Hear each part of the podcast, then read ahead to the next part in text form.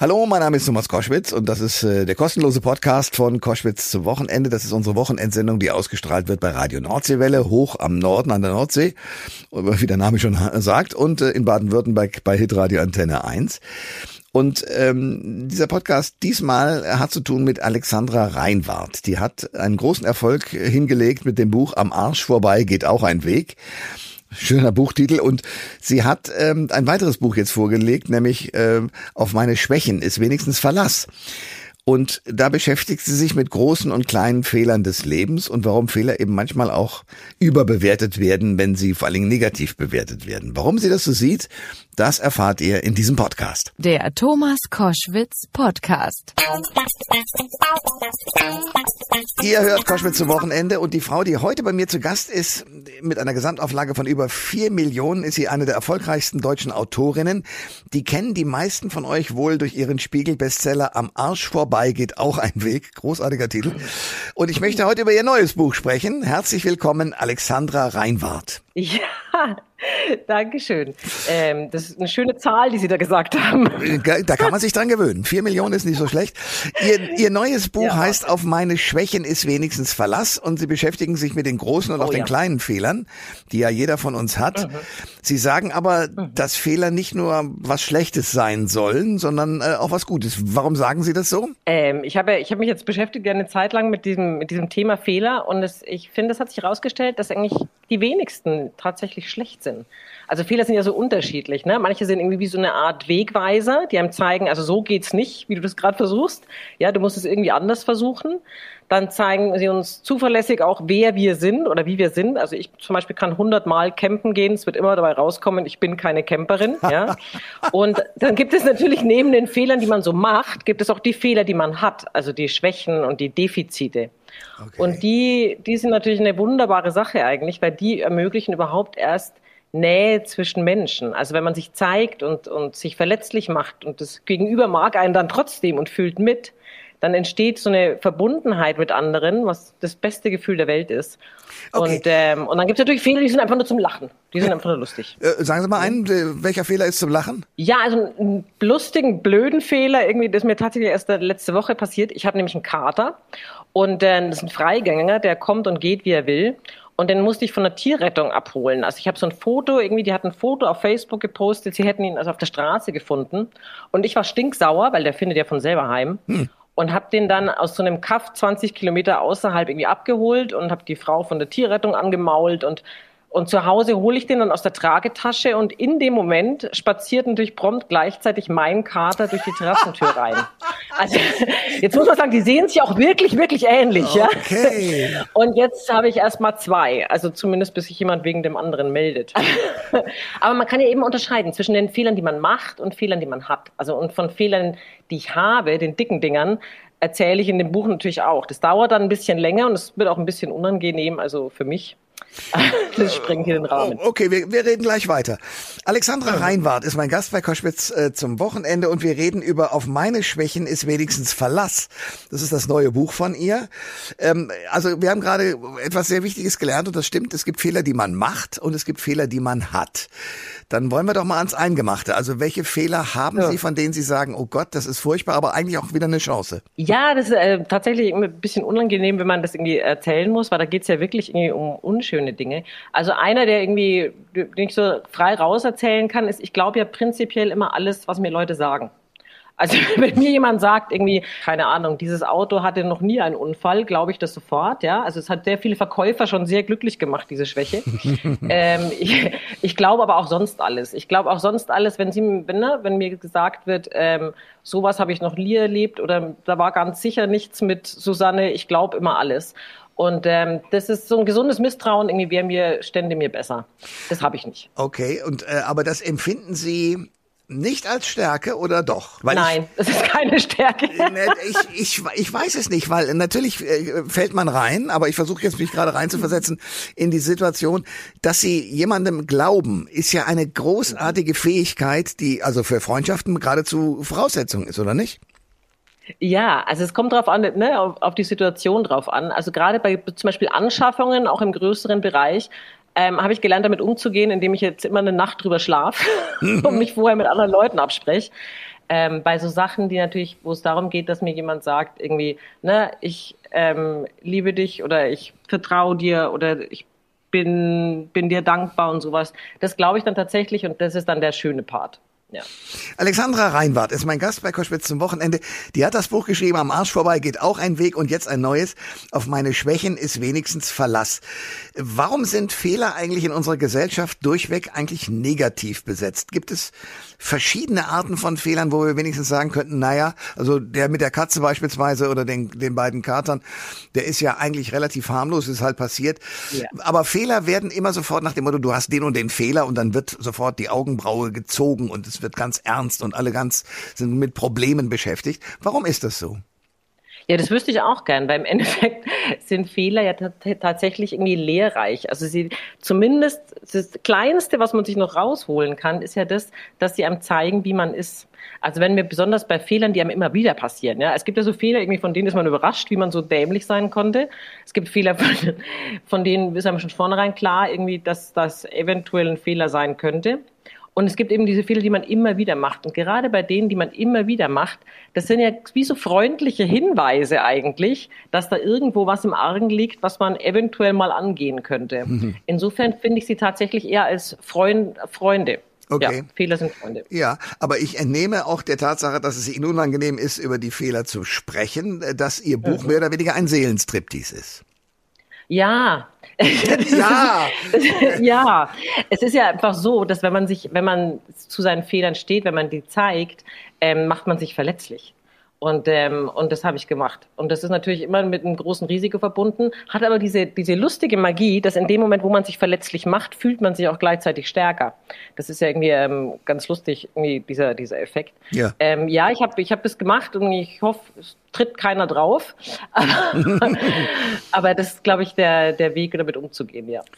In Buchhandlungen findet man Ihre Bücher bei den Ratgebern. Aber Sie haben mal in einem Interview gesagt, Ratgeber bringen überhaupt nichts. Was ist denn dann anders an Ihren und in Ihren Büchern? Ja, ich bin auch immer überrascht, dass sie da stehen. Ich weiß es, ich, ich glaube, ich behaupte einfach nicht, ich wüsste irgendwas, das andere Leute nicht wissen. Ja, das ist, glaube ich, der Unterschied zu Ratgebern, weil ich habe ja auch keine Ahnung. Ich erzähle nur einfach irgendwie, wie ich alles Mögliche ausprobiere und wie es so läuft. Ja, das ist super, weil Leser oder die Leserin muss nicht alles selber ausprobieren. Und ähm, außerdem ist es oft ziemlich lustig, hm. ne, da dabei zu sein. Hm. Aber ich sage niemandem, was er zu tun oder zu lassen hat. Lassen Sie uns gleich weitersprechen. Alexandra Reinwart ist äh, bei Koschwitz zum Wochenende äh, Bestseller-Autorin äh, und wir sprechen über ein neues Buch. Äh, auf meine Schwächen ist wenigstens Verlass und die Kunst, die eigenen Fehler zu akzeptieren, möglicherweise äh, lieben zu lernen oder auf jeden Fall als Hinweis hinzunehmen. Äh, Sie befinden sich und Ihr Lebensmittelpunkt damit seit 2000 in Spanien. Mhm. Warum haben Sie sich entschieden, nach Spanien auszuwandern? Ja, ganz ehrlich, das war eigentlich nur ein Zufall. Also ich wollte noch nie auswandern. Ah. Ah. also ich war, ich war mit meinem damaligen Freund im 2000 zum Jahreswechsel war ich in Spanien mit dem Auto, warum auch immer. Und klar, es war Januar und dann waren da Orangen an den Bäumen und es war warm und sowas.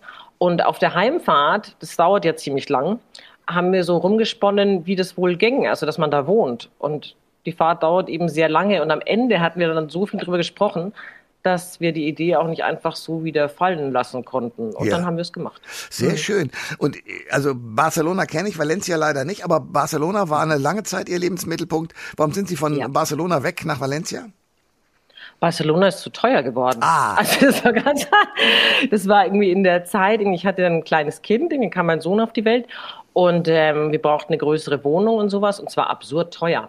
Und dann war es so, dass irgendwie meine beste Freundin, die hat damals schon in Valencia gelebt und Valencia ist auch ist, eine, ist die drittgrößte Stadt in Spanien. Sie ist direkt am Meer. Es ist wunderschön und zwar bei weitem nicht so teuer und viel entspannter als Barcelona. Und jetzt bin ich in Valencia. Ja, sehr schön. Mhm. Und haben Sie haben ein turbulentes Leben, wenn ich das so richtig verstanden habe. Also Türsteherin, irgendwie äh, Assistentin oder in der Produktion für Werbefilme und und und was man da so alles lesen kann. Verkäuferin auch. Ähm, mhm. Und sind Sie denn tatsächlich, wie es dann auch so gerne in der Presse geschrieben wird, über Nacht Bestseller-Autorin geworden? Also Sie haben sich irgendwann hingesetzt und gesagt, ich schreibe jetzt. Oder wie ist das gelaufen? Ja, es hat ein bisschen Anlauf, irgendwie hat's gehabt, weil ich habe irgendwie, ich ich war in Barcelona und war in dieser Werbefilmproduktion und dann war ja 2008 war die große Krise, ne, die Wirtschaftskrise. Ja. Und dann war in der Werbung kein Geld mehr. So, da, da war plötzlich irgendwie alle Jobs weg. Und dann hat just irgendwie zufällig zu dem Zeitpunkt war ein Freund von mir zu Besuch und der hat damals gearbeitet an einem Buchprojekt. Und zwar so eine Art, so eine Art Lexikon für Wörter, die es noch nicht gibt. Und hat gefragt, magst du nicht mitmachen? und dann habe ich dann mitgemacht und dann haben wir irgendwie noch, das ging ganz gut. Und dann haben wir noch zwei Bücher zusammen gemacht. Und dann habe ich mein erstes Buch alleine geschrieben. Und ähm, das ging dann auch ganz gut. Und dann habe ich so, na, habe mich so durchgewurschtelt. Ich konnte schon, na, konnte, konnte davon leben auf jeden Fall. Aber dann kam natürlich irgendwann mit am Arsch vorbei geht auch ein Weg, kam irgendwie der große Erfolg. So. Aber es war jetzt irgendwie nicht, ich war schon immer Deutschlehrers Liebling, sagen wir so. Es war jetzt nicht eine total neue Welt. Ja, ich verstehe. Wie, wie sind Sie auf das Buch mit dem am Arsch vorbei? Ist auch ein Weg. Wie sind Sie auf diese, also die, die, die Zeile finde ich großartig natürlich, aber wie sind Sie auf den, auf den Buchgedanken gekommen? Wie haben Sie da recherchiert vorher oder wie ist das Ihnen eingefallen? Ja, ich, es geht ja immer eigentlich um Themen, irgendwie, wo es bei mir ein bisschen hakt also mir fällt irgendwas auf, irgendwie, wo es nicht so rund läuft und überlege mir dann irgendwie, ähm, ob ich daran was ändern möchte und ob das auch ein Thema für andere ist. Und ähm, wenn ich mir dann denke, ja, doch, das ist ein Thema, irgendwie, dann wird das so ein bisschen irgendwie ausgewalzt, dann schaue ich irgendwie, ne, ob das, ob das schön ist für ein Buchprojekt. Und, und dann der Titel kam irgendwie, da war ich mit meinem Ex irgendwie im Wohnzimmer gesessen und wir haben uns einen Titel überlegt und dann haben wir so hin und her gesponnen und dann kam der irgendwann. Ja, ich verstehe. Okay.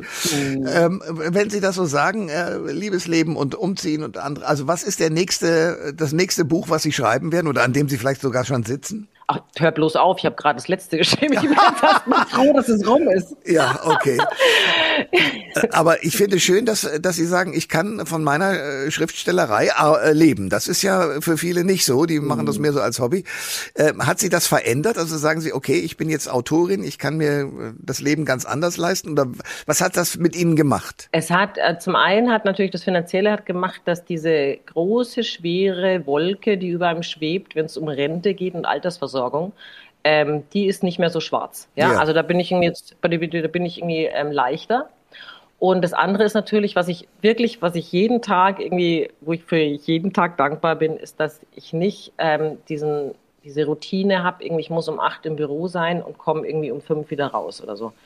Ähm, also ne, das, das hat mein Leben stark verändert, dass ich jetzt irgendwie mich frei einteilen kann irgendwie und mit meinem Sohn mehr Zeit habe, je nachdem, wie viel Arbeit gerade ansteht. Das ist anders. Aber wie schreiben Sie? Also es gibt so Autoren, die habe ich hier auch schon im Studio gehabt, die sind so wie Thomas Mann, morgens um 8 Uhr am Schreibtisch bis mhm. 12 und dann nachmittags noch zwei Stunden und dann müssen, müssen so und so viele Seiten wie bei Stephen King. Ich glaube, der muss drei oder vier Seiten geschrieben haben, sonst ist er nicht glücklich. So ist es bei Ihnen nicht. Es ist bei mir schon so, aber dann eben eben nur monatsweise. Dann sitze ich drei Monate am Stück wirklich, ne, auch so da mit, mit, meinem, mit meinem Vormittags- und Nachmittags und sowas. Aber dazwischen ist dann auch wieder, keine Ahnung, da ist dann irgendwie nur Interview oder wir nehmen das Hörbuch auf oder es wird recherchiert. Also es ist irgendwie nicht immer so. Und das ist sehr schön.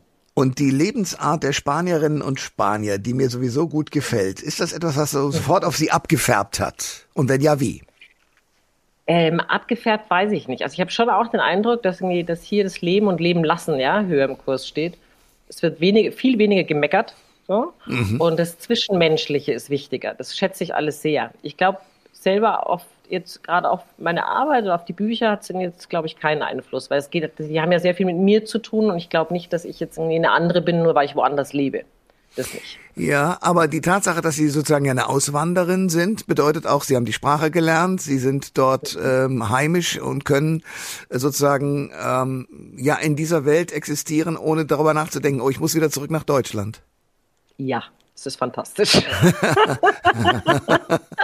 äh, äh, ja, aber ich meine, das ist ja auch ein Schritt zu sagen, ich verlasse Deutschland und bin jetzt äh, sozusagen eigentlich eine Spanierin, auch wenn Sie wahrscheinlich noch nicht eingebürgert mhm. sind, oder?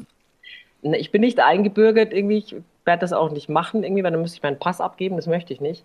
Aber es ist irgendwie, ähm, wie soll ich sagen, das war ja auch im Zeit, also im Jahr 2000, da war ich 29, ja.